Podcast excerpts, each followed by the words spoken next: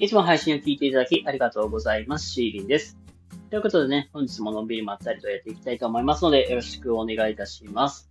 そして、あきら先生、いつも応援ありがとう。はい、ということで、どうもこんばんは、シーリンでございます。ということでね、本日ものんびりまったりとやっていきたいなと思います。えー、今日はですね、夢を叶えていくためのステップということで、あのなんか実際に皆さん夢を持っているとか、あなんか目標みたいなの持っていたとしても、なんだろう。なかなかそこから現状前に進めないみたいな、あると思うんですよ。で、今日は、その夢を、まあ、目標とかを叶えていく上で、えー、大事な心得みたいなことを今日は、えー、お話ししていけたらいいなと思いますので、えー、今日もね、よろしくお願いいたします。はい、えー、夢を叶えていく上での大事なステップ、心得ということで、あの、今日はね、この夢を叶えていく上で大事なことについて、まあ、お話をしていけたらいいなと思います。なんだろう、夢をさ、皆さん持ってたりとか、夢でだけじゃなくていいです。で、なんか目標を持ってたりとかすると思うんですよ。で、多くの人って、なんか大半なんか、こうなんか馬鹿にされるから怖いなとか、うん、やっぱり博打を売ってるようなみたいなもんだから、やっぱりなんか進めたら、なんか自分どうなるかどうしようかなって、なんか不安の部分であったりとか、あとはなんか、あの、こんなの叶いっこないやろ、みたいな。だからそういうことを言ってくる人って多いと思うんですよ。だからなかなか実は前に踏み出せなかったりって、あの、諦めたりみたいなことをする人っていたりするんですけど、夢を叶えていく上で大事なことって、実は言っちゃうんですよ。自分がやりたいもの、やりたいことを言っちゃうことがすごく大事なんですよ。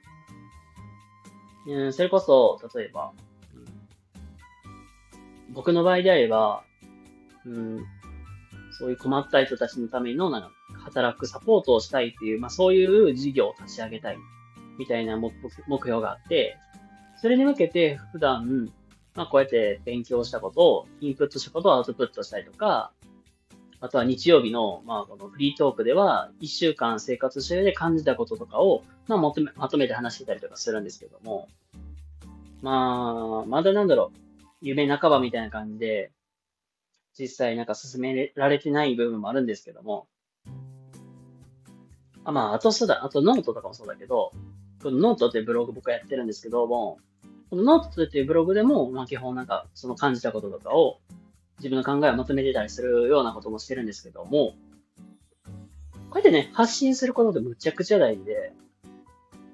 こうやって言ったりとか発信することでどういうメリットがあるかっていう、まあこれ2つあるんですけども、えっと、まず1つ目は発信することで応援する人を作るっていう、応援をもらう。そういう人を作っていくことが大事なんですよ。まあよくね、あの、言われるのは、クラファンで言ったらそういう支援者みたいな人を作る。意外と言言って、あ、このなんか目標とか夢に共感してくれる人って出たりするんですよ。で、そういう人たちを自分の虜にしていって、で、その人たちになんか恥じないように普段生活とか振る舞いをしていく。で、そうやって、あの、夢を叶えていく。っていう、これもすごく、まあ一ついい方法でもあるし、で次、まあ二つ目話すんですけども、言っちゃうことで自分に足かせをつけちゃうんですよ。これどう、まあどういうことかっていうと、あの言っちゃった以上嘘つけないじゃん。言うたら。俺は、まあ、そういう事業立ち上げますって言ったらさ、言ったのはいいものの、けど、やらなかったらさ、ダメじゃん。で、結局、じゃあ、やらずに、例えばじゃあ僕はゴロゴロしてネットフリ、ネットフリ見てましたとか、そんなんじゃダメやん。だから言っちゃうことで、じゃあ夢を叶えていくために、とにかく動かなきゃいけないっていう、まあ、こういう足かせをつけることにもできるってわけなんですよ。なので、あのーこうやって応援を集めるでもあるし、自分の、まあ、行動に足かせをつけるっていうこともできる。まあ、それで、そうすることで夢をね、着実に叶えていくことも可能だし、まあ、それだけじゃなくて、あの、やっぱりさ、夢を叶えるって、これ前も言ったと思うんやけど、一人じゃできないのよね。まあ、言うたらさ、まあ、たとえ事業を立ち上げたとしても、じゃあそれを買ってくれるお客さんとか、そういう人がいないと成り立たないわけだから、まあ、それって一人でできるものではない。だから、いるみんなといろんな人と協力してやっていく必要があるから、とにかく言うんです、本当に。それが一番大事なことかなと思います。で、ここから先は、あの、じゃあ言って、例えば、お前そんなのかないっこねえよ。そんなバカかと言うやつとは思わなかったよ。お前アホやな、みたいな。なんかそういう人たちが、まあ、に言われるので、ちょっと怖いなっていう人に向けて、ここから話していくんですけども、あの、やっぱりね、言われるとしんどいよね。本当に。俺はこれをしたいけど、けどなんかみんなから馬鹿にされるって、叶えられるかなって不安になるじゃないですか。まあそうなった時って、距離を取るんですよね。これ、環境ってすごく大事なんですけど、まあそういうコミュニティにいると、なかなか自分の夢を叶える一歩が踏み出せなかったりとか、